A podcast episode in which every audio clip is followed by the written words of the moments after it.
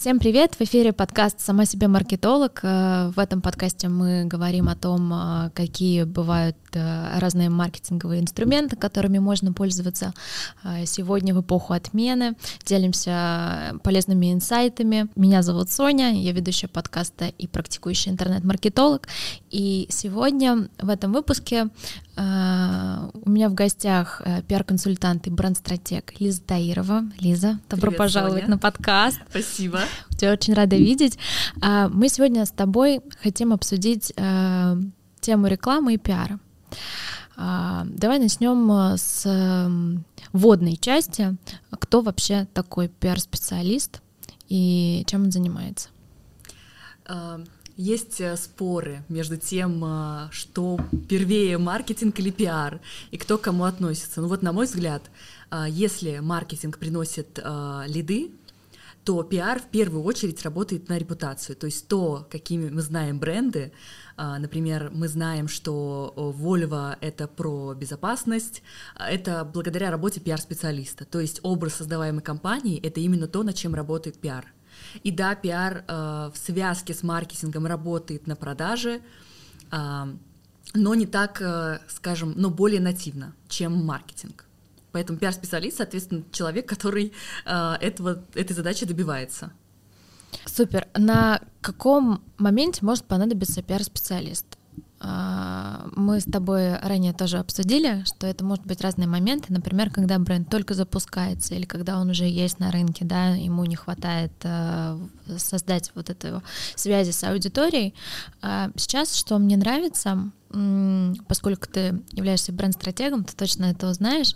а, Сейчас идет тренд именно на выстраивание бренд-платформы и а, вот этой вот связи с аудиторией. То есть сейчас что не работает? Сейчас не работает просто э, ну, как бы э, реклама, да, если мы там говорим, например, как продвижение как таргет, да, или там в соцсетях, ну вот просто мы делаем какие-то посты, да, говорим о себе, просто продаем продукт, да, но мы не продаем э, миссию, философию бренда. Скажи, пожалуйста, вот как э, пиар, какими способами, фишками, да, он передает э, философию бренда, да, на каком этапе, вот как как бы ты посоветовал действовать? Мгм. А, ну, так скажем, возьмем небольшое различие между как раз вот созданием бренд-платформы и работой пиар-специалиста. Потому что все-таки пиар-специалист скорее а, дистрибутирует вот эту бренд-миссию на разных площадках. Он, э, конечно, создает, там, э, руководящие э, специалисты создают этот образ, а, но если мы говорим, на каком этапе э, мы должны запускать а, и говорим про миссию. Миссия должна быть, естественно, в начале, то есть мы должны проект строить на миссии, а, на каком-то эмоциональном вовлечении и создании этой эмоциональной составляющей своей целевой аудитории. А, Это задача скорее брендинга, а пиар он работает уже на упаковку вот этих смыслов и дистрибуцию на разные площадки, то есть СМИ, а, новые медиа, а, инфлюенс-маркетинг, кстати, тоже часто входит в пиар а, в некоторых брендах. То есть а, во многих а, брендах сейчас а, есть э, составляющие пиара в большинстве брендов. Просто где-то а, не нужно, например, продвигаться через э, СМИ, э, там, радио, продвигать первых лиц компании. Это не всегда нужно, если мы хотим продаж, как бы, особенно в начальной стадии, здесь и сейчас. Если это какой-то бренд, э, продукт которого понятен пользователю, тогда мы должны дистрибутировать эту понятную нам философию, миссию УТП на разных площадках. Инфлюенсер — это тоже, по сути, отдельная площадка, отдельная медиа. А, Но если продукт непонятен и в целом непонятно вообще, что собой представляет этот продукт, зачем он нужен, то вот здесь пиар нужен на старте проекта, так называемые, да, вот э, есть технологические э, проекты, мы говорим о них, есть стадии проекта, так вот э, тут, возможно, пиар уже нужен на этапе даже каких-то научных разработок, потому что а, там тоже нужно привлекать деньги, но не совсем понятно вообще, зачем их нужно привлекать, если непонятно, что эти люди делают. Поэтому например, все то, что мы сейчас знаем о нейросетях, а, об этих AI-инструментах, скорее всего, вот это тоже работа пиарщиков, потому что они объяснили людям вообще, а, как эти инструменты могут быть полезны им, и, так скажем, сделали их более массовыми а, для конечного потребителя. Да, безусловно. Причем, мне кажется, они начали это делать еще а, на заре, не знаю, Терминатора, да, или какой-то научной фантастики, к чему сейчас вот э, часто возвращаемся с э, разговорами про чат GPT, да, или там вот у Алисы тоже вышла своя версия, да, то, что вот эта вот идея порабощения э, искусственным интеллектом, что это все значит, технологии, роботы, вот эта вот тема, мне кажется, последние 20-30 лет прям была очень ярко на повестке дня к чему нас подготовили. Ну, мне кажется, все-таки нейросети это э, такой тренд 2023 года. Даже mm-hmm. если мы говорим про стартапы, если в прошлом году все вкладывались э, в крипто-стартапы, то э, в конце прошлого года как бы этот тренд ну, сошел на нет. И сегодня, наверное, все стартапы, которые есть такие технологии, они об этом в том числе заявляют э, с помощью пиара. Э, наверное, вот они сейчас будут актуальны для инвесторов и так далее. Слушай, а как все-таки преподнести вот это вот, если мы говорим про тренд искусственный интеллект, да вообще про любой тренд, как его правильно преподнести? Потому что сейчас вот даже остановимся на искусственном интеллекте, да, а, звучит под каждого утюга, да, новый стартап открылся, мы используем машинное обучение для третьего, пятого, десятого, и мы используем машинное обучение, и у нас искусственный интеллект, и у нас искусственный интеллект, но по сути, когда начинаешь, ну как бы ты просто читаешь эту фразу, но дальше очень редко, когда компания вообще объясняет, э, а, что этот искусственный интеллект делает, в чем, в чем процесс машинного обучения, mm-hmm. вот как правильно транслировать э, такие вот э, ключевые сообщения, да, если мы говорим про тренды. Угу.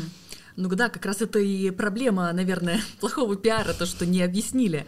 Ну и в целом, на самом деле, машинное обучение, оно действительно есть практически во всех проектах, и это уже немножечко, так скажем, э, примыкание к этому тренду, потому что Tinder, там есть машинное обучение, потому что оно По подбирает партнеров, mm-hmm. да, в Ютубе машинное обучение э, помогает э, как раз э, подбирать нам видео. Я просто недавно об этом э, писала статью, поэтому выучила все про машинное обучение. Ага, а как называется статья? Мы обязательно поставим ссылочку. Можно какой-нибудь? Еще не вышло. Еще не вышло?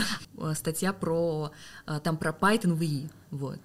А-а-а. То есть почему Python, то есть немножко еще больше углубились, потому что в том числе, э, когда мы говорим про пиар, есть темы, которые, да, действительно на волне, но а, даже когда ты общаешься со многими журналистами, они говорят, ну мы об этом уже писали, условно про И уже все писали, и как бы, да, в 2021, наверное, 2020 году, а, даже если посмотреть на VC, Uh, статья, вот я буквально на днях видела про нейросети, просто какого-то там агентства или стартапа набрала 1 миллион просмотров. То есть люди заходят, им интересно, как uh, с помощью нейросетей генерить дизайн, и эта статья стала очень как бы виральной, так скажем, очень. Вот. А, но сейчас уже, чтобы говорить о нейросетях, а, нужно находить подход, то есть нужно углубляться. И в том числе как бы работа пиарщика это в то, что, то, чтобы углубиться в продукт и вытащить какие-то новые смыслы. Потому что, например, вот а, если мы говорим про IT-образование, я много работал с IT-образованием, уже никому не интересно, и это даже, так скажем, уже немножечко not fancy, да, когда ты говоришь, что э, стать там IT-специалистом без опыта, э, как стать IT-специалистом, об этом уже обо всем написали. И вот задача пиарщика постоянно генерить новые смыслы, находить новые углы э, для того, чтобы подать э, проект, и он постоянно был на слуху. Ага. То есть э, для того, чтобы тоже немножко сделаем сносочку, для того, чтобы подать правильный смысл, нужно очень хорошо знать свою аудиторию, да, чем она живет, э, чем увлекается и так далее, да, потому что, ну, наверное, вот так просто пришел пиарщик на проект, ему сложно, наверное, вот от себя тяну какую-то вытаскивать какие-то смыслы, да, ну в плане там, ну для меня это там, наверное, так-то. Правильно же? А, ну, знание продукта в первую очередь, потому что если ты глубоко не знаешь продукт, технологию, а, и более того, если мы говорим вот э, про те же стартапы с машинным обучением, то э, я знаю такие случаи, когда пиарщик приходил в проект, то есть он его пиарит, но при этом он проверял, действительно ли эта технология существует, и как бы э, мы говорим не о каком-то скаме. Потому что тут э, ты действительно отвечаешь условно репутации своей пиар-специалиста, если ты будешь продвигать продукт, условно которого не существует, да, мы возьмем, э, ну, не будем оценивать э, компетенции этих специалистов, но вот Тирана, стартап, который вот э, там девушка mm-hmm. сейчас, кстати, перепридумывает себя как э, пиар, новую свою пиар-стратегию, чтобы не попасть в тюрьму. Да, кто не знает, это был э, кейс в Силиконовой долине, правильно? Это девушка, которая, я не помню, что она продала, что с медицинскими продуктами связано. А, какие-то, по-моему, генетические тесты, а, и продукт на этом основывался. Да, там, по-моему, то ли сериал, то ли даже фильм вышел. Ну, то есть вся эта технология, э, она создавала себе пиар-образ, она пиарила себя, пиарила технологию, ну, естественно, не, не она одна, она была просто говорящей головой, ну, так скажем, э, проводником этой технологии. Но по факту за этим ничего не стояло. Ну, и это рано или поздно вскрылось, и так всегда бывает. Вот. Но, конечно, пиарщики на какое-то время могут поработать над созданием этого образа, этой технологии. Вот. Но сейчас, кстати, если вот так уже немножечко отойти в сторону, да, то сейчас она стоит себе совершенно другой пиар-образ, она уходит в тему популярной повестки, э, связанной с унижением там, женщин, mm. э, фемповестка, создает себе совершенно новый образ, даже имя себе новое придумала для того, чтобы отойти от этого, э, скажем, плохого пиара. А, Слушай, ну молодец, будем следить, интересно. Мне всегда интересны такие вот э, кейсы перевоплощения. Очень на самом деле частая история, э, раз уж мы говорили, заговорили про перевоплощение, что часто случается с молодыми артистами. Например, вот э, если мы возьмем особенно девушек, да, там э, звезд э, Disney э, канала Дисней, да, там Бритни Спирс, э, э, Дэми Ловато, Майли Сайрус, вот эти все девчонки, да, которые мы вместе с ними э, как бы росли, да, и взрослели, и тут они как бы из девочек уже превращаются в девушек, и у них всегда идет вот эта вот скандальная волна, да, там Бритни Спирс там с дубинкой папарацци мочит, да, да, Майли Сайрус там на большом шаре полуголая катается, то есть есть вот это, знаешь, э, отстраивание от э, ассоциации, что я такая пай девочка с э, канала Disney. Как пиар помогает в личном бренде?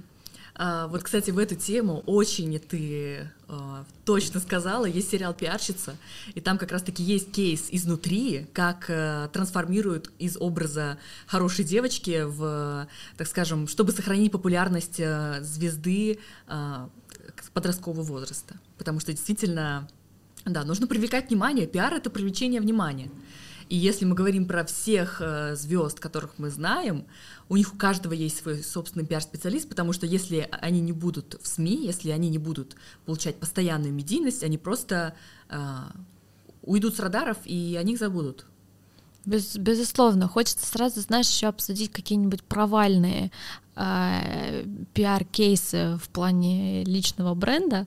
Э, мне вот первое, что приходит на мысль, э, это, ну, поскольку вот сейчас в мае, пару недель назад была коронация э, принца Карла третьего и его супруги Камилы ну, кто не знает, это его как бы вторая супруга, он был в разводе с э, принцессой Дианой, и вот если мы посмотрим на имидж принцессы Дианы и тот имидж, который есть у Камилы, да, разрушительница семьи, там, и вот этого третьего, мне на самом деле непонятно со всеми ресурсами, почему нельзя было сделать хороший пиар. Ну, как бы, э, можно же было там, я не знаю, прийти на телевидение, рассказать там о своей истории любви, да, вот в заложники обстоятельств, вот мы не могли, но мы всю жизнь любили друг друга, и вот мы наконец-то вместе, и 35 10 нет, все спустили, слилось. Вот. Между тем, а, а, Кейт Миддлтон, да. А, она э, строит себе очень хороший пиар, и, ну, они постоянно делают какие-то фотосессии. У них даже, по-моему, mm-hmm. есть э, там Инстаграм, который ведется, ну, естественно, от лица королевской семьи. То есть, э, да, причем э, принц Гарри, да, он тоже создает себе определенный пиар, и он на самом деле работает, потому что его книгу мемуары раскупили сразу практически огромным тиражом. Mm-hmm. Ну, то есть, э, да, в том числе даже королевской семье невозможно э, без пиара э, удерживать ту, то внимание, которое они хотят получать. Есть ли у тебя еще какие-нибудь э, примеры вот такого какого-нибудь э, кейса, да, где ну, не доработали над пиаром, могли сделать лучше провальный такой кейс, угу. если мы говорим про личный бренд, например, да? Ну, в целом, а, человек, когда он представляет особенно крупную компанию, любое его слово, любое его действие, это может повлиять на капитализацию компании. Поэтому а, есть такой мем, когда а, на какой-нибудь на каком-нибудь выступлении, на каком-нибудь интервью пиарщик, точнее, спикер компании сказал что-то инсайдерское, И он говорит, ну да, наверное, мои пиарщики мне потом немножечко поругают за то, что я это сказал. Но вот э, так вообще делать никогда нельзя. И да, если мы возьмем такой кейс, то э, я помню, когда, по-моему, э, Илон Маск был в студии, курил запрещенные вещества, mm-hmm. э, то это обвалило капитализацию э, компании там на несколько, по миллионов долларов, потому что он думает, да, или, ну, возможно, вообще не придал этому значения, но любое действие э, такого э, даже не медийного человека, а владельца огромного бизнеса, оно будет влиять на э, то, с чем как бы ты связываешь свою профессиональную жизнь. Безусловно. Если еще задержаться на теме личного бренда, э, вот продвижение бренда, да, или, ну, своего, да, если ты являешься там владельцем, насколько это сейчас эффективно через, делать через личный бренд? Uh-huh очень эффективно. А, я даже вот э, сейчас перепридумываю вот эту пиар, э, пиар, в принципе, личного бренда, потому что, э, по сути, личный бренд и продвижение себя, особенно если ты как эксперт, да, то есть ты и есть компания, либо даже ты развиваешь стартап, то есть ты очень тесно связан с компанией, то люди очень сильно обращают внимание на то, кто стоит за компанией. Э, мы сейчас, да, все любим истории, э, поэтому, э, развивая свой личный бренд, ты создаешь капитал для своего бизнеса безусловный.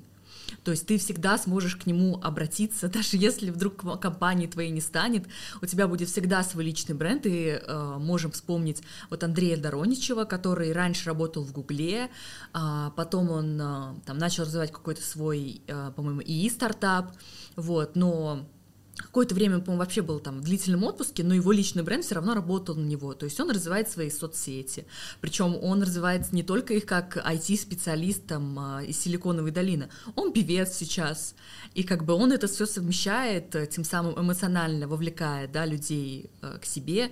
И он никогда, так скажем, без куска хлеба уже нет, точно не останется, потому что люди знают его не как сотрудника Гугла бывшего, а как Андрея Дороничева. И они, это имя и фамилия, она у них уже ассоциируется как бы с этим брендом. Да, вот с чего начать, да? На какие площадки стоит присмотреть сегодня в mm-hmm. тех условиях, в которых мы живем сейчас?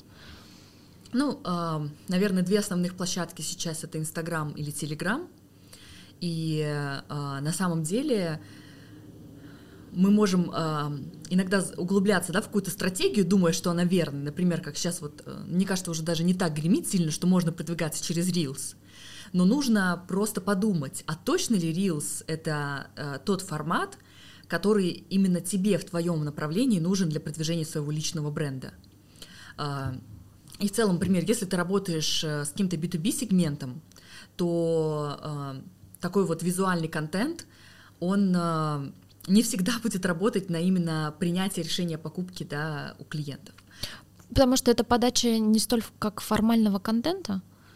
А, потому что чем выше чек, тем больше, так скажем, а, какая-то глубина должна быть в подаче информации. А, да, нет, мы всю информацию можем делать более простой, но все-таки, когда решение особенно принимает лицо, да, покупатель, условно, какой-то софт или нет, ну, то есть тут как помогут э, видео или посты именно в принятии решения о покупке этого продукта. Вот. Поэтому чем вы, ну, моя э, позиция такая, что чем выше чек продукта, э, если мы, э, ну, не говорим о том человеке, у которого уже есть большая аудитория, да, то есть тут э, понятное дело, что, например, в Инстаграме, да, то скорее э, можно ориентироваться на Телеграм даже потому, что там более платежеспособная аудитория. Ну и, конечно, площадки для продвижения личного бренда, медийность нужно развивать э, не только в соцсетях, и именно медийность за пределами соцсетей, она является э, таким а, драйвером для того, чтобы человек стал именно звездой или лидером ниши. Поэтому охватывание максимального количества целевых площадок, где сидит твоя целевая аудитория, как офлайн, так и онлайн, это путь к успеху продвижения твоего личного бренда. Каким изданиям сейчас можно присмотреться? Поясню. Эм, вот э, в прошлом году у нас э, закрылось, ну, отозвали лицензию на очень многие э, издательства. Да, вот из того, что я до сих пор читаю, а, из того, что шло, это Esquire, который сейчас правила жизни. Больше я вроде не знаю, какой там ребрендинг случился с другими компаниями, но тем не менее, вот Раньше, понятное дело, издательство это был жир. Жирный, да, если мы там отмотаем там даже лет, э, не знаю, 10 назад, да, может, чуть больше, а куда все шли, да, там за рекламой, за продвижением себя, продукты там и так далее. А сейчас издательство по-прежнему является таким сильным каналом для продвижения? Или все-таки мы уходим больше в соцсети? Угу. А, ну, начнем а, с твоих слов про то, что покупают рекламу. А, буквально сегодня мы общались а, с моей коллегой о том, что один раз купил колонку Forbes, девушка пиарит то, что она купила колонку Forbes, и тебя больше не возьмут никакие СМИ больше бесплатно, потому что пиар, он именно работает на то, чтобы редакционно попадать в СМИ. То есть ты находишь такую тему, которая будет интересна не только тебе, как, например, многие говорят о том, что я хочу интервью. Но э, тут нужно как бы подумать вин-вин. А почему э, изданию будет интересно интервью с тобой, и будут ли читатели э, то есть либо у тебя должна быть такая большая аудитория, да, чтобы много читателей пошло в это СМИ почитать интервью с тобой. А, подкасты это другая история, да, тут как бы раскрывается больше личность, но интервью это такой э, маленький формат, который занимает, э, так скажем, пространство СМИ, да. А, вот. Ну и насчет какие СМИ, тут опять же многим своим клиентам а, или потенциальным клиентам говорю, которые приходят с запросом «хочу публиковаться в РБК», а, ну и там где-нибудь, вот, и кто сейчас из глянца осталось, мне кажется, что вот даже Elle недавно ушел, да, с рынка, ну то есть есть как бы СМИ, которые прошли через ребрендинг, то есть Космополитен стал Voice теперь, он Buro 24 остался, э, как бы, мне кажется, это сейчас самое такое модное СМИ, которое есть на рынке. Э, да, да, а вот, кстати, Voice, да, то точно, я прям сегодня читала у них статью какой-то, думаю, Voice, что за Voice, mm-hmm. когда он появился, там, я смотрю, ну, как бы классный сайт сделали, там, ну, там, обалдеть, что за Voice, когда да, он появился, да. все, теперь все понятно. Ну да. Ну, то есть э, тут, опять же, э, все крупные, самые, так скажем, а, известные СМИ, которые на слуху, а, если ты не начал прокачивать свою медийность, как бы она у тебя на нуле, а, либо даже если она, э, либо у тебя должны быть супер прокачанные соцсети, да, то как бы ты такой прям лидер мнений в соцсетях, и тебя могут сразу брать крупные СМИ. Но если ты хороший эксперт, то нужно начинать как бы с других изданий, потому что такие СМИ, они смотрят уже на как бы имеющуюся медийность человека. Поэтому, например, я своим клиентам, ну, честно, э, те, у которых нет пока что такого потенциала, да, я им не обещаю такие СМИ, потому что э, заявлять громко можно о чем угодно, ну, как бы, да, можно находить интересные углы, но опять же, тут нужно ответить себе на вопрос, а что мне нужно? Я хочу показать свои кейсы, а, я хочу показать свою экспертизу в моей сфере, либо же я хочу поговорить условно о каком-то тренде, а, я носитель да, экспертизы по этому тренду, но тогда ты ничего не сможешь показать про то, чем ты занимаешься. То есть ты покажешь, что ты в теме, но если ты хочешь показать там свою экспертность, то, наверное, тебе лучше идти в отраслевые СМИ, где ты сможешь лучше это продемонстрировать. Ну и в целом а, у меня такой подход, что мы находим, а, как и в любом маркетинге, находим целевые аудитории и уже смотрим на то, как мы можем это сообщение, на каких, в каких площадках можем его дистрибутировать. Да, телеграм-каналы сейчас тоже очень активно используются как продвижение, а, СМИ, YouTube, э, интеграции, интеграции, угу. да. Ну, э, если мы говорим про человека, да, то есть э, участие в YouTube-шоу, А, поэтому много площадок, при этом Telegram, он как бы такая достаточно коммерциализированная площадка, но если ты тоже носитель интересной экспертизы, ты можешь какое-нибудь интервью там публиковать у, у эксперта, если ему интересен такой формат. Вот, но тут нужно смотреть не на э, то, скорее, я хочу попасть в такой СМИ. Это тоже классное э, желание, да, ты можешь купить там действительно, если очень хочется статью, но что она тебе принесет? Мы же все-таки работаем на продвижение. Угу. А как измеряется в пиаре эффективность? Ну вот сейчас поясню, да, например, если мы говорим про таргет, да, то тут условно клиенту может быть понятно. Вот я принес тебе там условно 100 тысяч рублей бюджета на рекламу, а мне в конце месяца сделали аналитику, да, там столько-то кликов было, столько-то просмотров, вот такая-то конверсия, да. Как, эм, какую конверсию используется в пиаре, да, ну вот условно, да, мы опубликовали статью, а чего мы ждем? А сколько да, или у нас там, например, вот есть цель, да, определенная, там, например, привлечь, а, ну, например, как эксперт по маркетингу, да, я хочу привлечь э, к себе а, потенциальных э, клиентов там на, например, на бренд-стратегию, да, или на SMM-стратегию. Эм вот у меня там, там есть, и я хочу там, например, минимум 5 клиентов, вот, вот у меня такая цель. Э, как измеряется эффективность, да, вот мы сделали одну публикацию, никого нет, это то есть это накопительно идет, да? Как, как, как вы вот э, проговариваете это с клиентом? Ну, во-первых, э, начнем э, с того, что сейчас по закону о рекламе любые ссылки прямые, да, о которых мы говорим, что будет прямой переход. Mm-hmm. Очень многие СМИ перестали брать прямые ссылки, потому что это реклама и размещение без токена грозит большими штрафами. Вот. Но тем не менее, работать со СМИ можно все еще.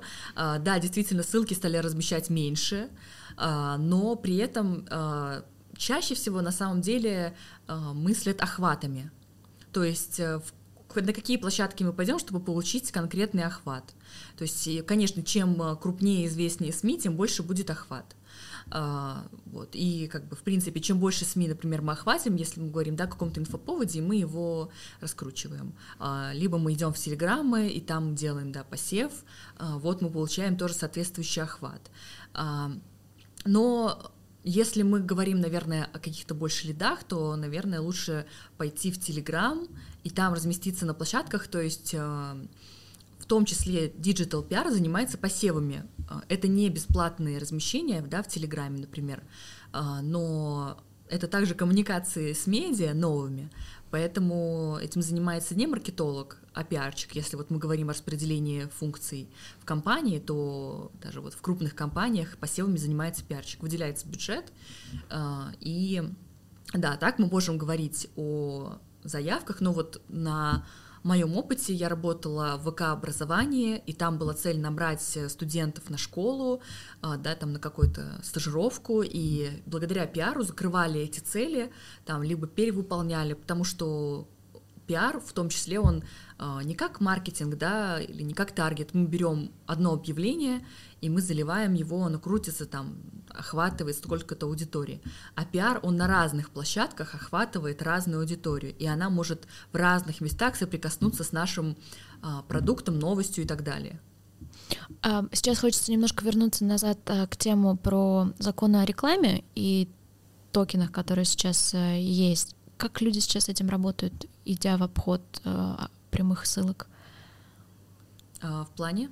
Ну вот я обращаюсь, например, к издательству, как ты сказала, да, они говорят, слушай, не хотим запариваться с прямыми вот этими ссылками, давай вот так. Вот так это как? Ну, как без ссылки. А, просто, просто да, без ну, ссылки. А, упоминание бренда, то есть если человек, в принципе, наберет в поисковой строке, то есть на, на самом деле на что в том числе работает пиар, mm-hmm. если мы говорим, например, о человеке, да, как ч- измерить пиар, либо даже о компании.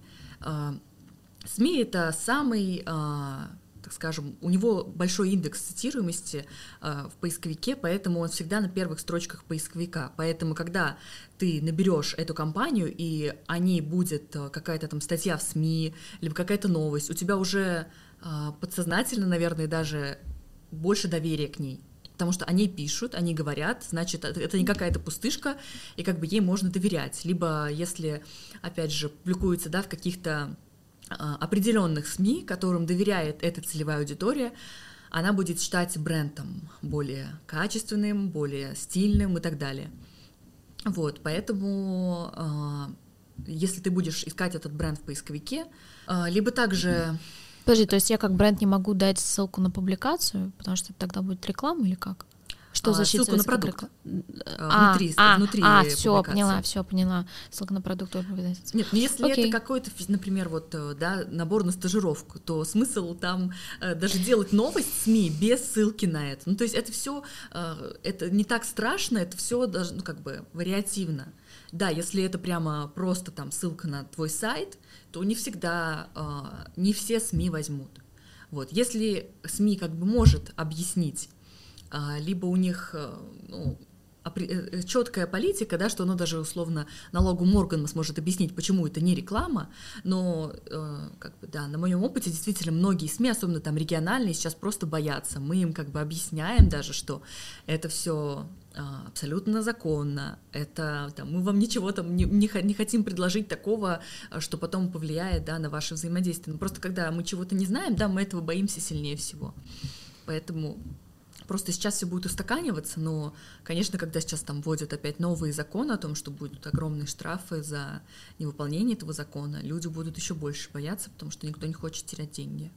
Но у вас пока не было никакого негативного опыта нет, ну мы работаем с токенами, поэтому а, вы, вы внедрили бы... уже эту систему, вы по ней работаете? Нет, да? если мы работаем со СМИ, угу. то тут уже как бы как какой СМИ возьмет. Если СМИ не хочет ставить ссылку, мы, естественно, не будем настаивать на этом, потому угу. что каждый решает как бы со своим юридическим отделом сам, а, какой политики он придерживается. Но если мы работаем, например, со спецпроектами, а, размещениями там в Телеграме, а, мы работаем с токенами. Хочу задать, э, скажешь, если не очень по твоей теме, да? А, вот смотри, а, есть же еще а нативная интеграция но ты прям их считываешь, что ты понимаешь, это рекламное, да, там условно. Сегодня я вам хочу рассказать про один чудесный канал девочки Маши. Маша э, чудесная, э, вышивает крестиком, э, офигенно все делает. Читаю ее канал с удовольствием, вот ссылка. Просто разница между постами, да, там условно. А есть, например, посты, которые, ну, видно, что они от компании партнерские, потому что внизу прописывается ИНН и вот эта вот вся информация о рекламодателе пользователя.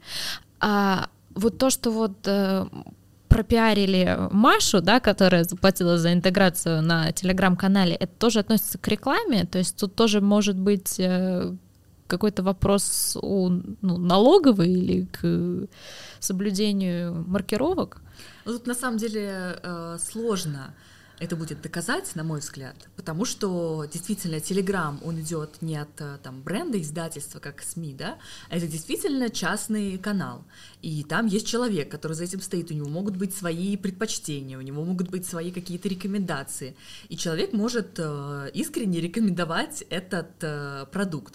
Но если, например, между брендом и блогером э, была именно рекламная публикация, интеграция, да, и как бы это можно проверить, и э, это как-то было даже в, отчетности бренда, и на это не было токена, э, информация об этом не была отправлена да, в соответствующие органы, то да, это может э, подпасть по, под штрафы, под как бы, какое-то преследование. Но физлицо для физлица норм?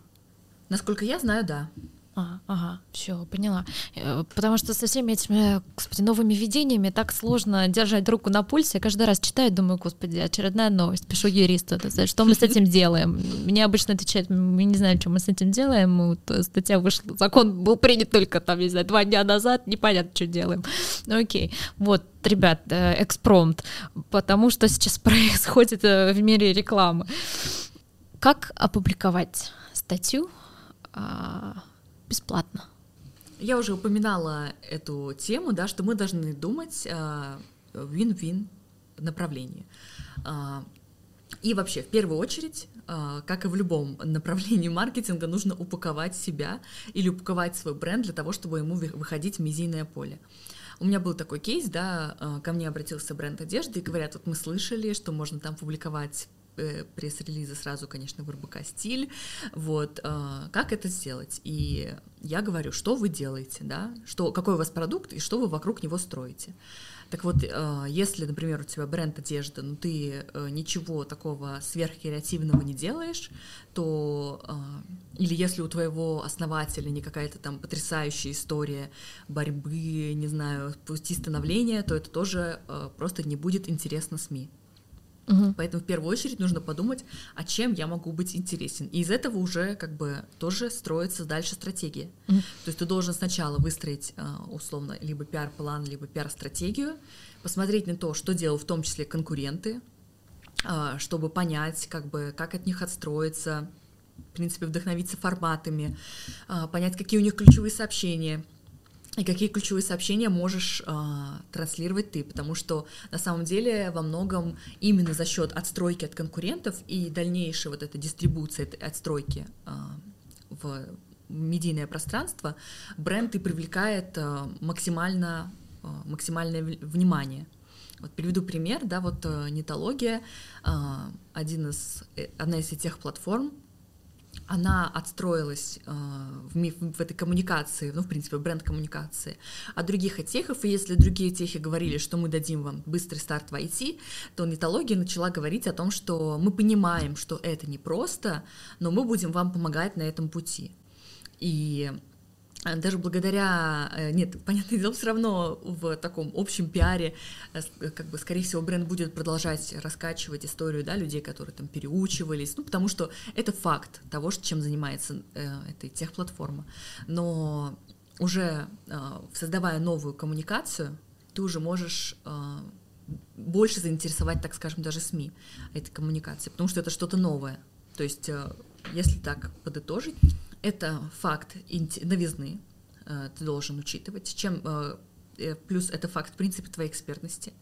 А, никакая тема, условно, да, если мы берем экспертную колонку, если мы берем какого-то спикера, всем интересно разговаривать с людьми, у которых есть какая-то, какой-то фундамент, на чем у них есть кейсы, да, у них есть опыт глубокий в этой сфере. И, соответственно, там, даже если мы говорим, да, человек рассказывает о каких-то трендах, важно, чтобы он в этих трендах сам разбирался и понимал, о чем он говорит. А, если мы, например, говорим о пиар-продвижении да, на конференциях, то это также никому не интересно просто слушать доклады, э, взятые условно там с английских каких-то сайтов, то есть ты прочитал про тренды, пойду и расскажу на конференции. Нет, э, всем интересно прийти на конференцию послушать, перенять какой-то опыт. И, соответственно, ты должен этот опыт в себе, э, так скажем, раскопать, его упаковать и с ним идти, э, предлагать этот опыт, это новое видение СМИ. А, и все-таки, если говорить э, про вот бесплатные публикации, то есть уже кто, кто, какие издания берут на бесплатную публикацию, то есть в каких случаях? На самом деле нет э, такого СМИ, которое бы только за деньги брало материалы. Любой, есть, мы сейчас говорим про любое. любой Forbes конечно. Ну вот э, э, мой клиент э, публиковался пару месяцев назад в Forbes. Почему? Потому что э, в том числе Форбсу, да, ему интересны, я думаю, э, истории успеха, но тоже, если в них, например, вот, э, кажется, я недавно читала, вот есть девушка, которая там, э, просто не помню фамилию, которая там с бабушками что-то там мед, по-моему, выращивает или что-то еще в деревне. И вот она бизнесмен, и как бы ее историю успеха интересно послушать, потому что в ней есть что-то такое крутое, аутентичное, вот. Но если ты там хочешь поговорить про бизнес, такой вот хардовый, какие-то там бизнес-секреты, успех, то это тоже вот никому уже не интересно. Потому что нужно понимать, да, чувствовать вот эти вот, а, так скажем, тренды, что уже вышло из моды, так скажем.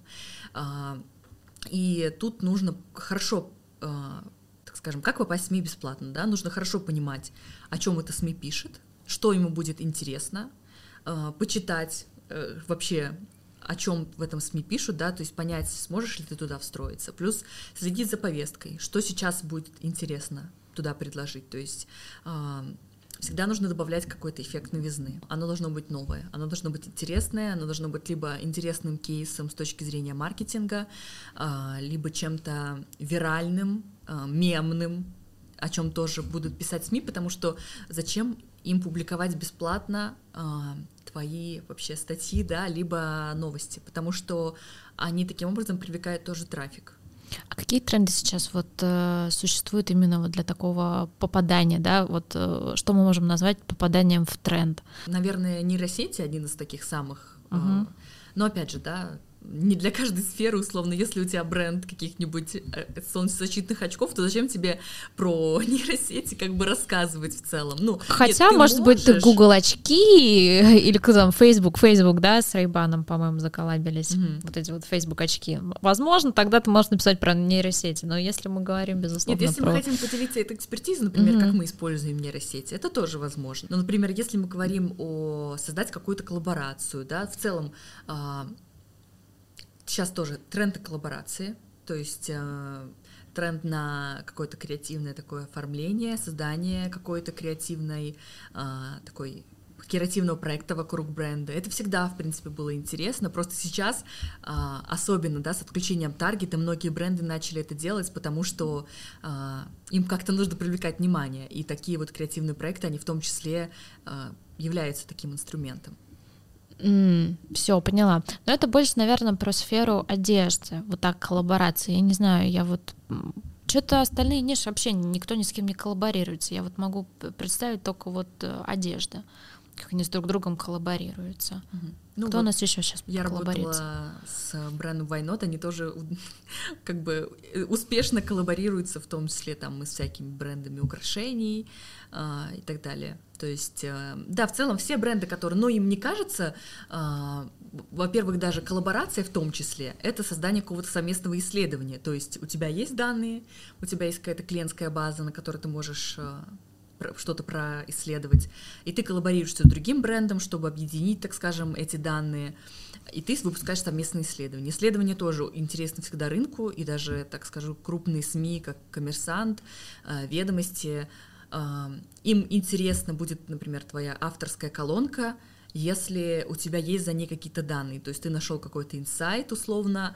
внутри своей компании, внутри сферы, и ты на эту тему хочешь высказаться. Все, поняла. Вот э, а, про создание инфоповодов, да, вот тоже интересный момент поговорить. Я вот тут вычитала э, про Илон Маска. Эм, мы его уже упомянули сегодня, но, правда, товарищ очень интересный, многогранный и толковый.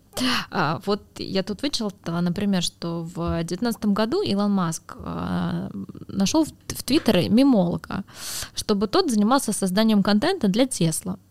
А, ситуативный маркетинг стал любимым приемом Маска. Он использует или создает инфоповоды, влияя на повестку, например, провоцируя скачки криптовалют. Вот когда, например, это было в прошлом году, когда он только собирался там то покупать Твиттер, да. то не покупать Твиттер, как эти акции прыгали на Теслу. Это было просто что-то. А, какие еще есть а, крутые каналы, да, вот который можно внедрять. Мы сейчас говорим про креатив, да, а, мемы, да, там вот ситуативный маркетинг, он э, также эффективен, как и даже, наверное, более эффективен, да, более доступен, чем публикации. Э, на самом деле ситуативный маркетинг, он может быть разным, и он должен опираться на тон voice бренда, да, то есть если бренд э, или его основатель может себе позволить обыгрывать как-то шутками. Но на самом деле э, многие сейчас бренды, они отходят от такого прям серьезного образа, mm-hmm. да, облика. Многие там, в том числе банки российские сейчас делают мемы, обыгрывают как-то инфоповоды ну, больше даже не в СМИ, а в телеграм-каналах. Особенно в телеграм-каналах э, очень это расходится хорошо обычно, когда, то есть об этом пишут маркетинговые каналы, потом, когда э, бренд сделал какой-то классный пост, то есть они об этом рассказывают, потому что, опять же, всем интересно увидеть что-то новое. Э, и да, есть такой даже прием э, создания рекламы как инфоповод. То есть ты изначально вшиваешь э, в свою рекламу, то, что она станет мемом. И для этого нужно как бы заложить какие-то изначально э, вещи, которые будут этот мем генерить, да.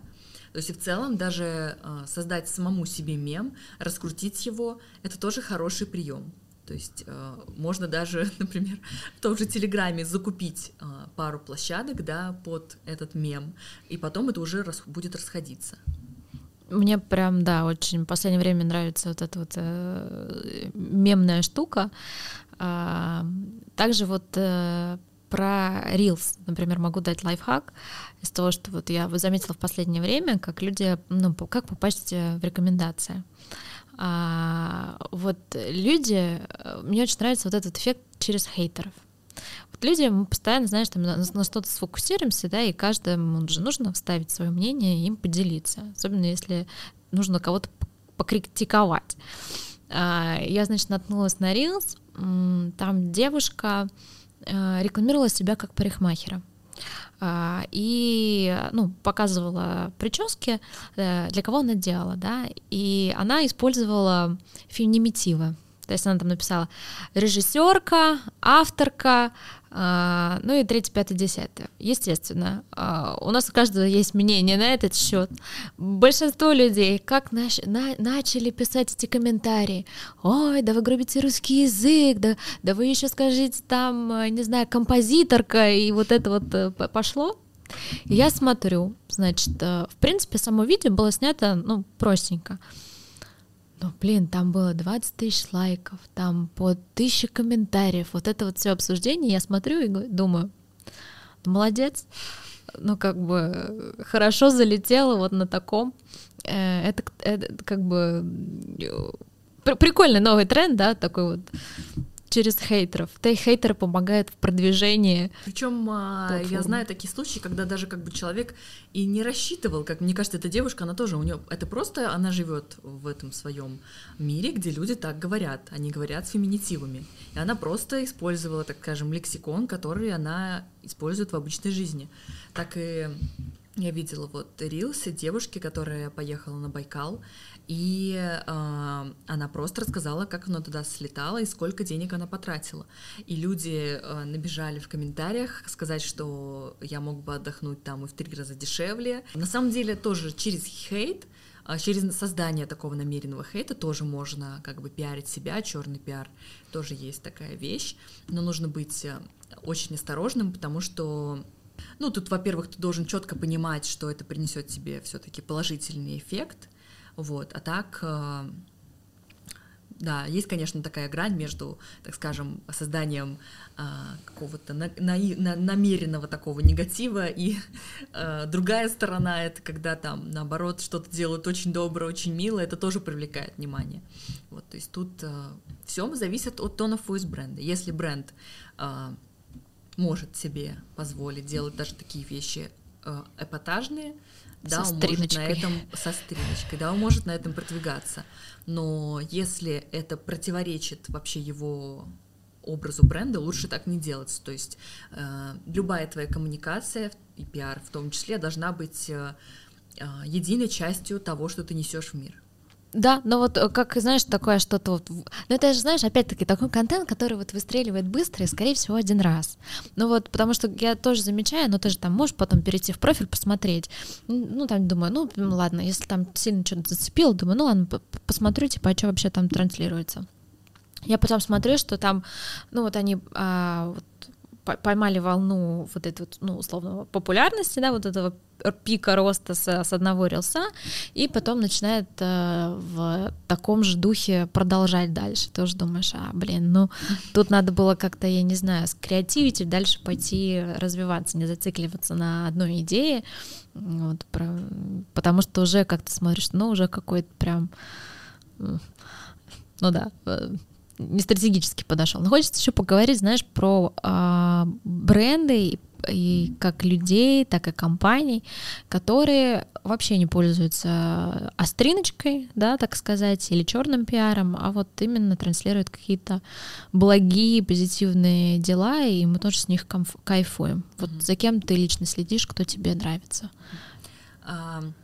S7, например, делает очень классные коммуникации, и он uh, неформально так подходит к того, того например, героям, э, какого героя он выбирает в качестве лица своей коммуникации. Например, они делали видео от лица собак.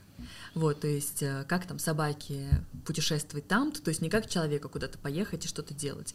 А, либо другой там кейс, когда ну, это проявляется, да, не только в пиаре, но и там, в принципе, в тех тех коммуникациях, которые они делают, они делали рекламную кампанию, там у девушки э, так небрежно спадала лямка с купальника, и было видно, да, что там загорело у нее.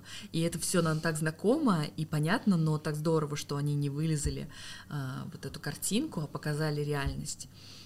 Вот. А, Еще на самом деле многие сейчас отходят, например, от того, что их амбассадоры бренда — это какие-то супермедийные личности, всем нравится выискивать свежие лица.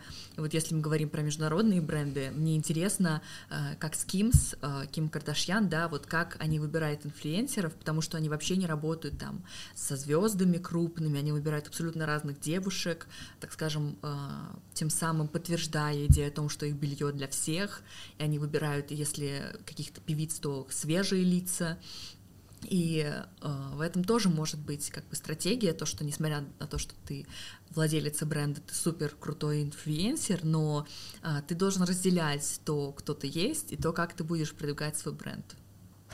Авито. Mm-hmm. Мне нравится Авито. Они делали очень классные рекламные ролики, как про, например, а, там была история про курьера, про разных людей, и это было так э, так интересно, так мило. Вот очень хочется смотреть на такие проекты больше, потому что мне кажется, у нас как-то мало про социальную повестку, про очеловечивание, такое... да? Ну, очеловечивание, да, да, то есть, э, понятное дело, знаешь, там смотрим там текущие тренды, да, и там условно экологичность, да, и каждый там, я не знаю, ходил, сажал дерево, ну, про, если говорить про компании, да, какие у них были компании, эта компания пошла на субботник, посадила там 10 э, деревьев там с инфлюенсерами, как бы, что есть еще? Не знаю, у тебя есть вот, э, у тебя нет такого ощущения, что вот мы как-то ну, это называется, так скажем, грубая а, и грубая интеграция тренда, то есть когда ты его воспринял буквально.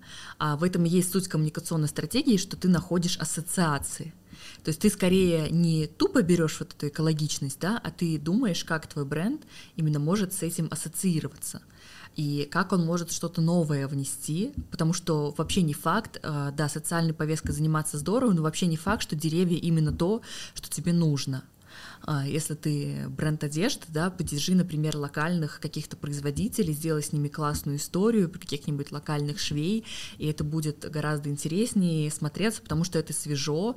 Или, например, вот Delivery Club, они каждый год делают разные интересные активности к Новому году, и один год они у бабушек, которые просто там продают носки, да, возле метро, они у них купили эти варежки, их курьеры ходили в этих варежках. И как бы многие об этом написали, потому что это вообще на виду, мы все видим этих бабушек, которые продают носки, но не каждый может вот так ассоциировать, что можно так использовать их продукт. Э, это тоже пиар, но а, то есть даже неправильно будет сказать, что они на этом, так скажем, а, они это специально сделают, чтобы пропиарились, э, да, но при этом в этом есть э, четкая социальная какая-то миссия, цель и так далее классный кейс, вот прям, э, ребят, кто нас сейчас слушает, тоже возьмите на заметку, подумайте, да, э, возможно, вернитесь, пересмотрите, ну не пересмотрите, а вернитесь снова к своей философии бренда, как вы можете, э, да, там, вынуть душу, показать душу своего бренда для людей, потому что сейчас, мне кажется, как никогда очень важно, да, нам сплочиться, да, и это прям тоже видный тренд. Как ты думаешь, вот как изменится пиар, вообще какой тренд сейчас на пиар и какой он будет, да, если смотреть на динамику там, не знаю, трех-пяти лет, например. Угу. Как ты это видишь? А, ну, постоянно, да, идет э, развитие новых медиа, и все больше брендов они делают упор на новые медиа, в том числе как бы и э, увеличивают бюджет на это, они понимают, что э, да, их нужно использовать, но да, инфлюенсеры, там, э, телеграм-каналы, э, они многие являются рекламными площадками, то есть... Э, а новые медиа как кто? Мы говорим сейчас просто про социальные сети, в общем, как Телеграм, Инстаграм. Телеграм, Инстаграм. Да. Mm-hmm. А, но на самом деле да, вот газеты умрут, да, где же будут там публиковаться mm-hmm. пиарщики? Нет, СМИ они всегда будут, и СМИ это, да, создание даже не просто там публикация новостей, это создание какой-то повестки, в которой мы живем, и поэтому пиар вот такой, он, я думаю, и через 3, через 5, через 10 лет будет. Просто многие СМИ, ну то есть э, они тоже, да, ищут монетизацию, вот, если либо ищут, как им увеличить рекламные бюджеты, вот, э, и то есть, э, в принципе, да, вот даже маленькие сейчас бренды, по сути, креативный маркетинг, да, вот я его так называю, вот эти коллаборации, какие-то мероприятия, какие-то спецпроекты, которые привлекают информационное такое внимание, это тоже часть пиара, и многие бренды э, используют этот креативный маркетинг как часть своей стратегии продвижения. А ты не думаешь, что вот как раз креативный маркетинг и тренд на коллаборации это то, что а, условно конкурирует, ну то есть э, с монетизацией Э, именно у изданий, да, ну вот условно, да, там мы заколлаборировали с кем-то, да, мы там вложили каких-то совместных денег, да, на реализацию коллаборации, да, ну или даже возьмем, давай проще, просто сделали классный креативный контент, который стал виральным, э, и, и о нем хочется написать. Э, как мы уже поговорили, изданию понравилось, они готовы взять этот контент и публиковать себе его бесплатно. Монетизация на каком процессе происходит? Нет, ну на самом Разве деле... Разве не, конкур... не конкурирует это? А, в плане того, что СМИ возьмет его бесплатно, а не платно? Да. Нет, ну это немножечко не так работает. То есть угу. это, если это действительно интересно, если люди захотят кликнуть, да, и почитать об этом, то угу. Да, конечно, СМИ это будет интересно. Если, либо если это для человека какая-то возможность, да, какая-то вот важная вещь, о которой ему нужно почитать для того, чтобы там принимать какие-то бизнес-решения. Вот, да, как мы много таких случаев знаем, когда из-за СМИ компании подавали в суд крупные, потому что их акции упали из какой-то одной новости. Вот, то есть СМИ это очень сильный а, такой рупор влияния но многие СМИ, а, многие бренды все равно идут в СМИ за спецпроектом, например, когда ты хочешь сделать что-то а, крутое, получить охват, то ты можешь пойти к инфлюенсеру, но ты также можешь пойти в СМИ, потому что на самом деле многие СМИ, охват у них, ну, то есть намного больше, чем у тех же инфлюенсеров. Это просто может быть не так, там, да, а, СМИ могут предоставить данные, то есть это все открыто и а, например, так же, как СМИ монетизируют, монетизируются сейчас, они также создают бренд вокруг своего а, имени, потому что вот, например, тоже Setters, да, которые недавно открыли свое медиа, а, кто не знает, да, из слушателей, это креативное агентство, и они э, развивали телеграм-канал, они выросли до хороших показателей, у них уже есть какой-то бренд за этим стоит, и они решили развивать на этом медиа. То есть бренды пойдут к ним за аудиторией, за хорошей целевой аудиторией, чтобы сделать какую-то, например, э, коллаборацию в плане контента, карточки и так далее. Если команда СМИ может классно решать креативные задачи, то оно всегда будет э, востребовано. А вот ты не думаешь, вот смотри, я как это вижу. Я сейчас вижу, а, мы с тобой поговорили про новые социальные медиа, да, телеграм-канал. Я, честно, черпаю всю свою информацию из телеграм-каналов. Ну как, в основном, да, вот мы уже сказали про ребята Setters, да, ну и так и другие новостные каналы, там, неважно, да, там по креативу. То есть мне э, быстрее, мне проще, мне интереснее зайти в Телеграм, в который я и так уже пользуюсь ежедневно как э, мессенджер, да, и коммуникационный э, канал, ну, по работе, э, зайти туда, посмотреть, э, почитать новость. То есть я не пойду ее гуглить, гуглить или вбивать в Яндекс, я там зайду по своим любым каналам, прочитаю ее оттуда. Вот не кажется ли тебе, что вот Telegram а, создает прям реальную конкуренцию СМИ, если говорить на прогресс? Ну, во-первых, э, многие э, Большинство СМИ, они есть в Телеграме, во-первых, да. они тоже развивают свои площадки, и людям действительно удобнее, э, быстрее получать там информацию, они могут уже потом перейти по ссылке и почитать полную версию там этой статьи.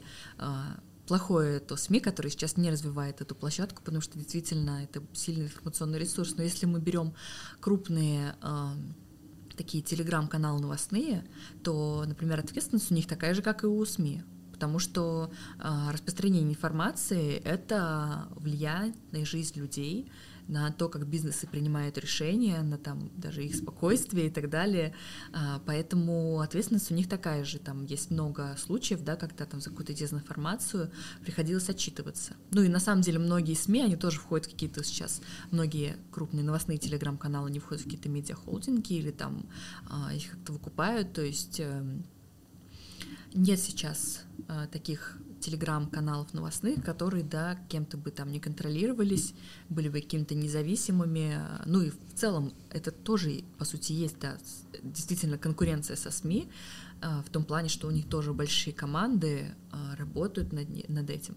Ну вот насчет, кстати, телеграм-каналов новостных, тут а, в отличие от СМИ, ну, на самом деле сейчас в целом нет таких СМИ это же как, да, журналистика, она должна быть объективной. Есть одна сторона, есть вторая. Очень редко сейчас это встречается, особенно в нынешних условиях. А, но поэтому вот верить всем новостным каналам, а, которые есть, а, нужно очень хорошо делать факт-чекинг, проверять информацию, потому что у них нет таких стандартов. Ну смотри, если даже мы возьмем э, Setters, например, да, который открыл свое медиа, как ты сказала, благодаря э, телеграм-каналу, то есть э, мне просто, просто интересно, вот, вот, вот смотря на перспективу да, развития, а, как я это условно вижу, а, ну там представлю себе, да, то есть а, мне уже сейчас, например, удобнее, как я сказала, находить всю информацию через, э, ну, Telegram, удобнее. Э, лень заходить в, в поисковик, туда что-то вбивать и так далее.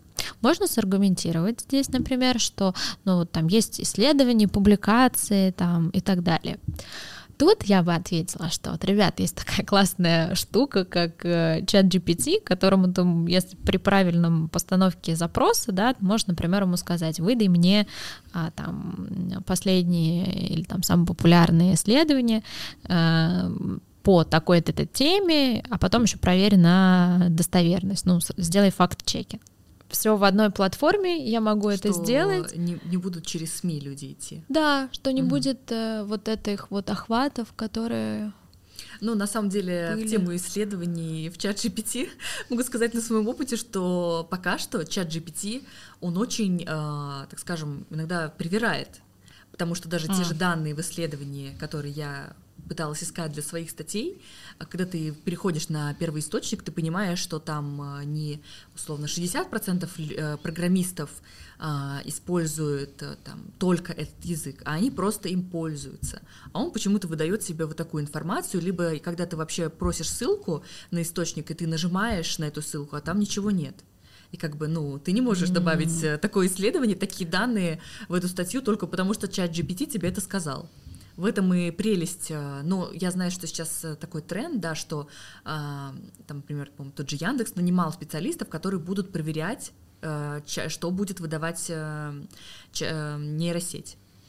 Вот, то есть такой вот факт-чекинг специалистами. То есть это пока еще нельзя отдать полностью машине, потому что не факт, что она будет генерить абсолютно точную информацию. Но в этом и прелесть СМИ, то, что э, там есть люди, которые специалисты, которые критически мыслят, да, почему, например, так сложно э, попасть в Forbes, да, потому что там очень качественные э, профессиональные журналисты. И они прекрасно разбираются в том, что происходит, прекрасно понимают повестку, прекрасно там, э, проверяют все данные перед тем, как о чем-то заявить.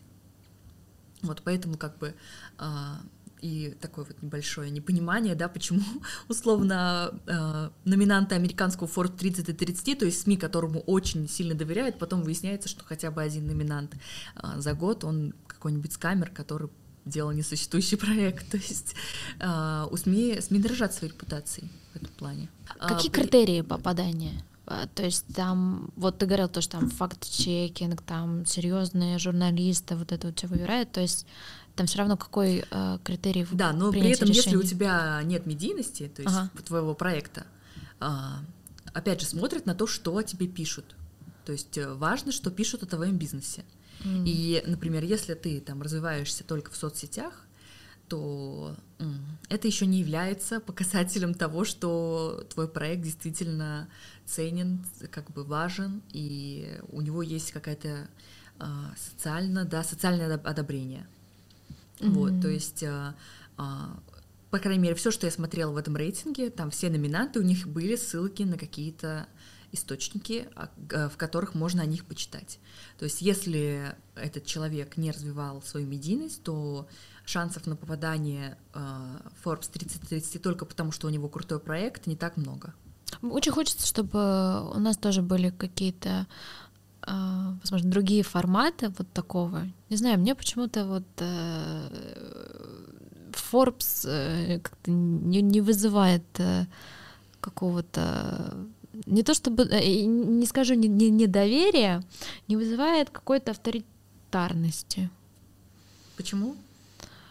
Ну, смотри, вот, например, в списке Forbes самых богатых людей в мире вообще мимо. Потому что каждый зарабатывает, ну, люди зарабатывают, люди, которые попадали в этот список, говорили, то, что там написали, сколько я получаю, или сколько я стою, да, или там компания, не так да, разных люди подают недостоверные. Недостоверные, да, понятное дело, там люди подают разные отчетности в налоговую, не в налоговую, 35 10 никто тебе так с честным листом не скажет, я вот тут, не знаю, 30 миллиардов заработал, ну, условно. И для меня это все это какая-то, не знаю, неощутимая какая-то ценность, что ли. Ну, там же разные, опять же, категории есть. Например, есть социальные э, практики, да, или социальные предприниматели. Э, за ними стоит какая-то, то есть... Э, да и в целом... Да, я вот даже знакомилась, да, с критериями. Важно, mm что твой бизнес сделал какие-то крутые результаты там за год, да, или там столько пользователей привел, столько денег заработал. Но если твой бизнес также там людям помог, да, в каком-то количественном большом значении, то это тоже является, так скажем, импактом, который можно представить, и ты как фаундер можешь представиться в этом рейтинге. Мы говорим про социальную поддержку, вот про помощь людям. А, в целом про то, что твой бизнес как-то изменит общество, про то, что там вот я видела в этом году, да, был э, создатель Умскул, например, то есть это школа, которая помогает выпускникам поступить в их вузы мечты, да, то есть в этом бизнесе есть какая-то такая составляющая, которая помогает людям. Но при этом этот бизнес в том числе, он э, там, финансово стабилен, успешен, развивается, растет быстро.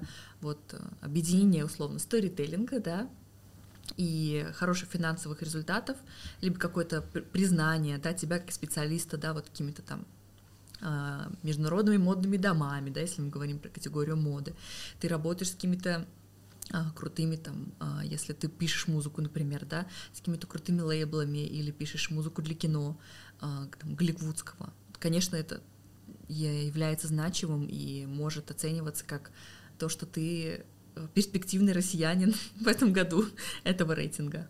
А я, кстати, не посмотрела, там больше там тоже больше сейчас засчитывается про какие-то национальные достижения, ведь у нас очень э, вообще до сих пор, да, в, в нашем менталитете, да, в нашем восприятии, что если ты там условно чего-то добился там на Западе, там, не знаю, в Америке, в Европе или так далее, то о, вот это вот тебе, я не знаю, там 10 э, поинтов карме, да, ты вот э, классный специалист. Если у тебя тех же успехов на, ну, на домашнем рынке, да, то на внутреннем рынке, то, ну, норм. Uh-huh. Вот сейчас там какая идет тенденция в Форбсе? То есть больше сконцентрирован на наш рынок или то, что какие-то там, я не знаю, связи или выход на зарубежный рынок до сих пор а, продвигается? Разные компании на самом деле, а, например, особенно соци... где в категории социальные практики, да, там практически все бизнесы это те, которые что-то делают для э, россиян, да. А, например, в категории моды и дизайна я видела, да, что действительно э, те россияне, которые получили международное призвание благодаря своему творческому активу.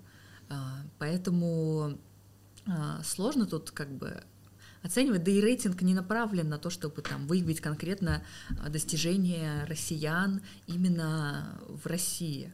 Он направлен на то, чтобы выявить а, достижения россиян. И тут уже как бы смотрят именно на то, кто этот человек и чего он добился. Mm, я поняла, все хорошо.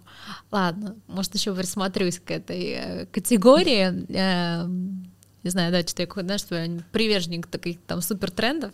Э, знаешь, когда что-то супер популярно, когда супер какой-то вызывает э, общий ажиотаж и восторг, мне почему-то, знаешь, немножко так на вытянутой руке Э, на такую же холодную голову. Да, ну да, хочется посмотреть. посмотреть. Ну, потому что, э, не знаю, вот опять же, да, возможно, так э, сработал, да, там условно, продвижение пиара, который вот в целом, да, вот эти все списки, какое-то, знаешь, бытует мнение, господи, да, эти списки, они все проплачены, и там э, Нет, вообще, не да не пройти, не проехать, и если у тебя там, я не знаю, дядя Вася не работает э, каким-нибудь э, зам-зама, а, это не так, потому что у любого проекта у СМИ тоже есть репутация. То есть, uh-huh. если выяснится, что можно проплатить этот список, никто не будет ему уже доверять, и в том числе и СМИ, потому что это продукт этого СМИ, да. Поэтому, например, во многих э, там, каких-то премиях а, есть, э, должна быть предоставлена, например, финансовая информация, то, что твой проект действительно добился таких-то результатов, не просто потому, что ты этого говоришь, а потому что это реально исчисляется в деньгах. Вот. И а, факт-чекинг — это, так скажем, а, одна из главных составляющих журналистики, поэтому а, все это проходит факт-чекинг. Ну а если это платный рейтинг, нет, есть такие истории, например, да, вот есть антимонопольная служба, например, которая не пропустит рекламу, если рейтинг, ну, СМИ, э, какой-то бренд говорит о том, что я первый э, в категории, то должен каким-то рейтингом это доказать. И да, бывают а, какие-то, но это не от СМИ рейтинги, да, что бренд проплачивает этот рейтинг, чтобы он там оказался на первом месте, и потом он может об этом в рекламе упоминать, что по итогам такого-то рейтинга он а, является самым технологичным брендом и так далее. А, все, я тебя поняла. Все смешалось в доме Обломских, но мы теперь разобрались, что существуют разные рейтинги, так же, как и СМИ, какие-то платные, какие-то бесплатные. Я хочу сейчас перейти к такой а, более, наверное, личной касаемо тебя темы. Скажи, как ты вообще попала в пиар, и что тебе нравится в пиаре, что тебя вот заманило в эту нишу? На самом деле в пиар я попала очень э, нетривиально. А, я, так скажем, я закончила журфак МГУ, и я, несмотря на то, что я училась на направлении пиар, третий, четвертый курс, а, я не думала, что я пойду работать в пиар. Я работала в маркетинге в РБК, и а, затем на третьем, четвертом курсе особенно я горела устойчивым развитием, я хотела там работать, и я пошла работать бренд-менеджером а, в компанию, которая занималась устойчивым развитием. И по сути это и был пиар-менеджер, просто в этой компании была другая, другая должность, носила другое название. И а, могу сказать так, что пока ты начинающий специалист, а, лучше идти в какие-то крупные компании, либо агентства, где у тебя будет наставник, потому что пиар мне не сразу понравился, потому что ты просто не понимаешь, а что там делать, и что ты можешь крутого добиться. То есть либо нужно как-то учиться, при этом, э, к сожалению, вуз, он дает себе там базу, да, условно, как писать новость, но вот какие-то вот прям форматы продвижения, это сложно выцепить, то есть это нужно выцеплять именно на практике. Вот, поэтому пиар мне не сразу понравился, но когда я пошла работать э, в ВК, в пиар отдел, то там огромная команда, которые делают крутые вещи, ты смотришь на этих людей, учишься, они там помогают тебе, тебе как-то менторят, и э, ты уже понимаешь, что действительно, вау, за этим стоит что-то крутое. Ну, во-первых, э, да, иногда круто по пиаре такой большой проект, чтобы ощущать в том числе там какую-то свою э, ценность, вклад того, mm-hmm. что ты влияешь как-то на эту информационную повестку. Вот. И масштаб в целом таких проектов, когда ты там, вот, я работала, мы работали над проектом, да, 3, тысяч, 3 миллиона э, учеников, э, родителей прошло там какой-то проект. Вот, и ты просто понимаешь, как ты, благодаря тому, что ты в том числе медийно продвинул этот проект, э, ты повлиял на то, что там люди получат образование. Вот. Ну, то есть для меня всегда важно э, работать с людьми, которые несут какие-то ценности в мир, и я эти ценности помогаю также дистрибутировать. То есть я вижу в своей работе огромную а, такую социальную миссию в том, что а, делать труд людей, которые делают большой вклад в то, чтобы наш мир стал лучше, более видимым, значимым, а, и в целом помочь этим людям больше проявиться например, проектам и так далее. Саша, а можешь поделиться какими-то, ну, парочку, да, там один-два каких-то больших инсайтов, да, которых ты вот словила, работая ВКонтакте, вот в большой организации, да, вот ты пришла, не знаю, там с трясущимися руками, словно говоря, да, смотришь на это, ой, какая новая классная ниша, ну вот есть, знаешь, там, как ты сказала, костяк, но нет практики, и как бы кто бы мне помог разобраться, вот, можешь ли ты вспомнить каких пару моментов, которые было, знаешь, как это осенило. Вот как классно. Ну, во-первых, э, чуть поправлю, я работала не ВКонтакте, а именно в ВК. Это просто э, из ребрендинга Mail.ru Group, а потом стала головная компания называться ВК. И вот я а. работала в ВК образовании. Вот, то есть э, не социальной сети ВКонтакте. А, и инсайт, э, ну, например, если ты начинающий, да, специалист, как тебе э, быстро получить опыт, да, не бояться задавать вопросы, если тебе что-то непонятно, причем э, нужно устанавливать контакты со всеми, э, например, кто такого же профи, такой же профессии, как и ты, потому что у этого человека также можно спросить какой-то совет. Вот. Ну, и... реклама и маркетинг вообще про нетворкинг. Да, конечно. Начнем с этого, да. Угу. Вот, не бояться спрашивать советы, и чем больше ты будешь э, питать этих знаний, тем быстрее ты будешь расти. Вот. Но, во-вторых, э, нужно быть очень внимательным и э, я знаю немало таких примеров, когда человек э, попадал в крупную компанию, уже считал себя состоявшимся, да, что я уже крутой, и э, тут большая такая ошибка в том, что нужно наоборот за собой последить и убедиться, что подтверждать условно, что ты крутой не просто фактом нахождения в крупной компании, а своими действиями. То есть... Э, э, а что ты делала? А, нет, просто а, нужно быть очень внимательным, да, особенно там, в пиаре все проверять. А, чем более четко ты будешь слаженно работать, тем лучше во-первых, будет результат твоей работы, во-вторых, тем меньше даже э, ты для себя труда будешь делать. То есть ты все будешь делать хорошо, четко с первого раза.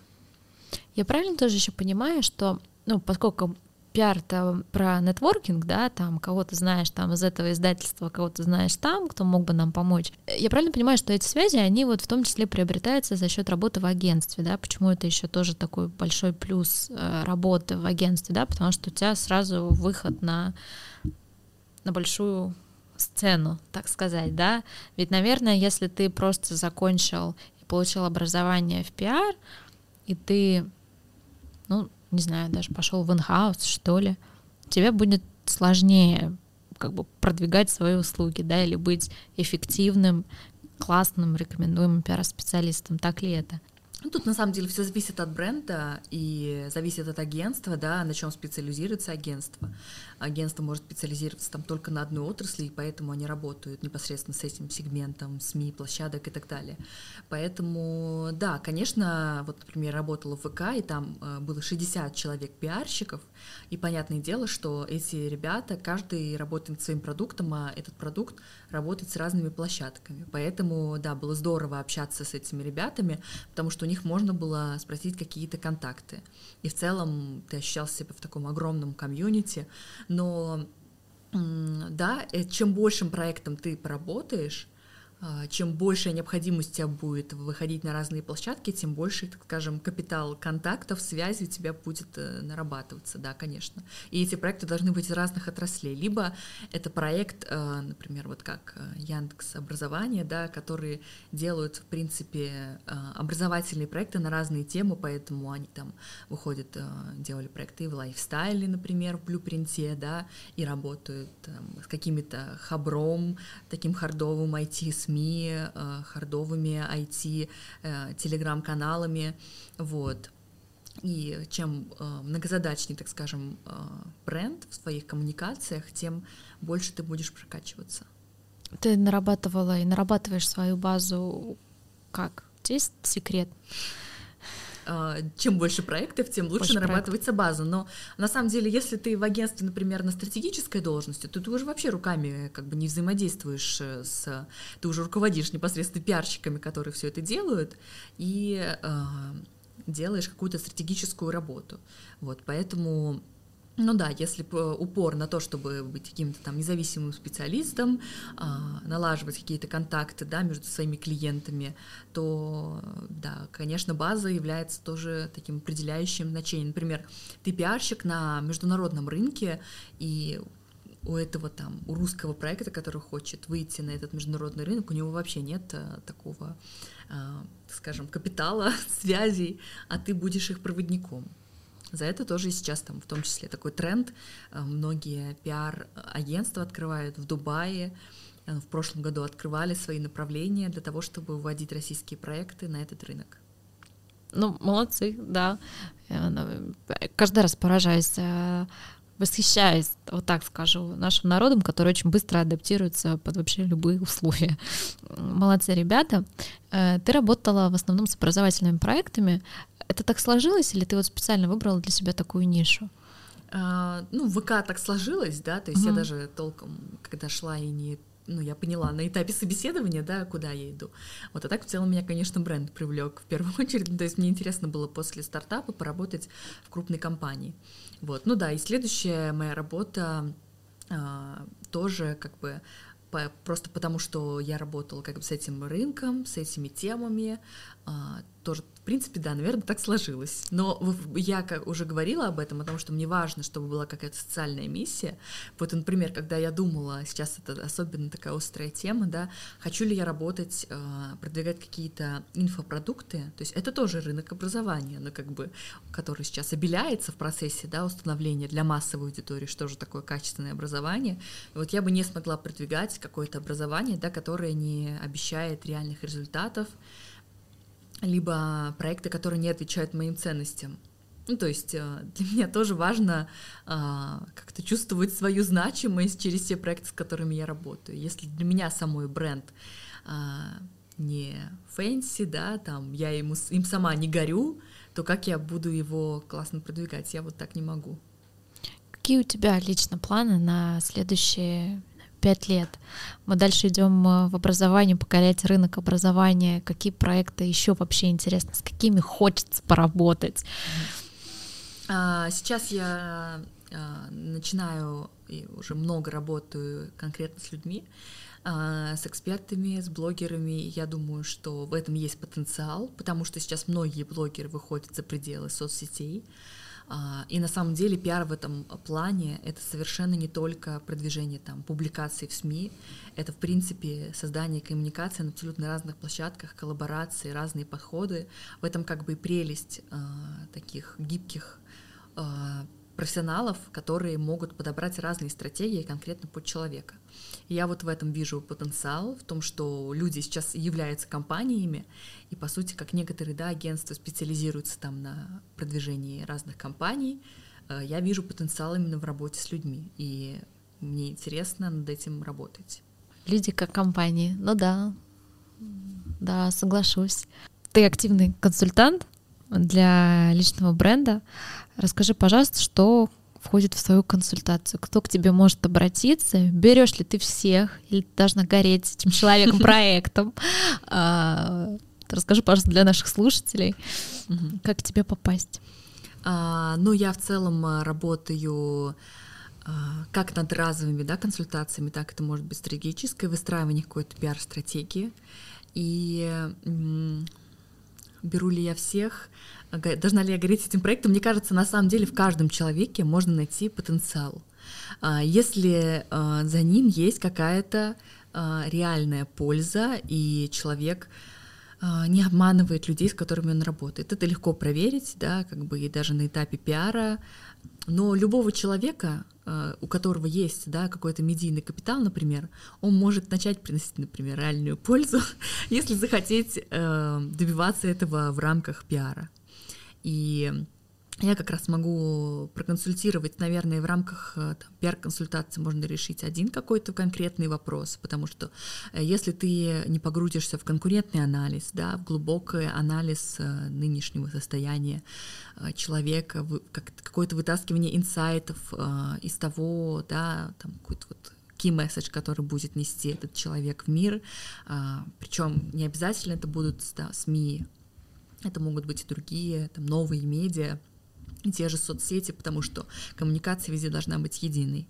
И вот в зависимости от запроса человека ага, решаем эти задачи. У каждого человека своя задача, как бы тут всегда нужно находить индивидуальный подход к тому, а что человек, собственно, хочет от пиара. А что человек получает после консультации? После консультации человек получает конкретное решение своего запроса. Например, вот как выходить в СМИ, да, что мне для этого нужно. Я делюсь непосредственно, так скажем, тем э, day-to-day, чем я работаю и как человек может сам это использовать. Но если у человека есть на это время, да, а, либо мы можем рассмотреть то, как, какую, как он медийно сейчас выглядит и как ему усилить там, в плане даже контента или на какие площадки ему лучше зайти, чтобы добиться этой цели. Плюс э, всегда, когда я общаюсь с человеком, да, у него есть запрос на пиар, я спрашиваю, какая цель. Потому что иногда у человека не сформирована эта цель, и цель пиарщика как коуча э, понять, зачем человек вообще туда двигаться и нужно ли. То есть я, ну, э, сначала выясняю эту цель, а потом уже как бы предлагаю какие-то решения, потому что на самом деле э, иногда честно пиар это да тот инструмент, который поможет человеку решить его задачу, но пиар это всегда хороший инструмент для того, чтобы человеку превратиться да в звезду, э, в, в рок-звезду, в бренд, да, потому что э, там просто с помощью таргета ты не станешь человеком, которого будут любить, восхищаться и так далее. Да, это, собственно говоря, то, что мы, с чего мы и начали, да, да. то есть э, продать э, просто продукт это одно, да, но в какой-то момент у тебя будет потолок, да, а вот уже работать с целевой аудиторией, с людьми, с своей философией, это все транслировать, это уже про бренд.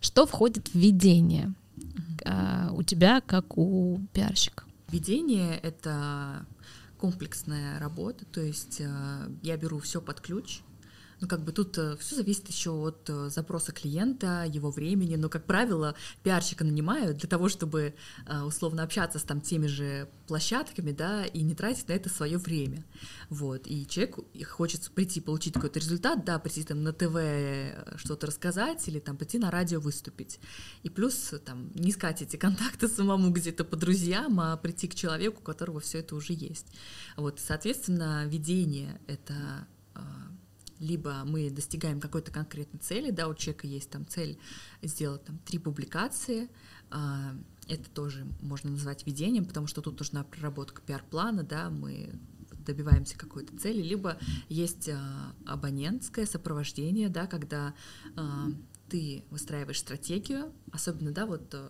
для личного бренда, в принципе, можно закрыть какие-то задачи там, несколькими активностями, да, то есть ты ну, увидишь уже какой-то результат.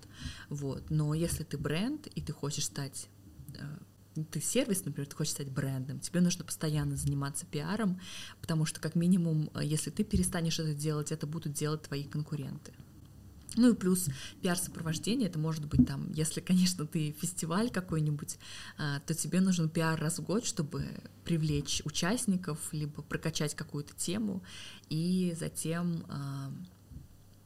твой фестиваль пройдет, на следующий год ты снова обратишься к пиарщику. В принципе, чтобы хоть кто-то пришел, узнал о твоем проекте. Вот так вот, ребят. Поэтому, если вы задумывались, о, как вообще начать свое продвижение, как э, самим стать брендом, как сделать бренд своего бизнеса, можете обратиться к пиар-консультанту бренд-стратегии Лизы Таировой. Мы ее ссылочку на где можно записаться и ознакомиться с прайсом, оставим в описании. Поэтому переходите, смотрите, обязательно пишите Лизе, потому что очень классный специалист. Спасибо большое, Соня. Пожалуйста. Э, пожалуйста, Лиз. Подводя итоги сегодняшнего подкаста, э, мы будем рады вашей обратной связи. Поделитесь, пожалуйста, тем, какой инсайт вам понравился больше всего, что узнали нового, обязательно отмечайте нас э, в своих э, комментариях, сторис, э, постах. И до новых встреч в эфире. Лиза, спасибо тебе большое. Спасибо, Соня, за такой интересный разговор. До встречи.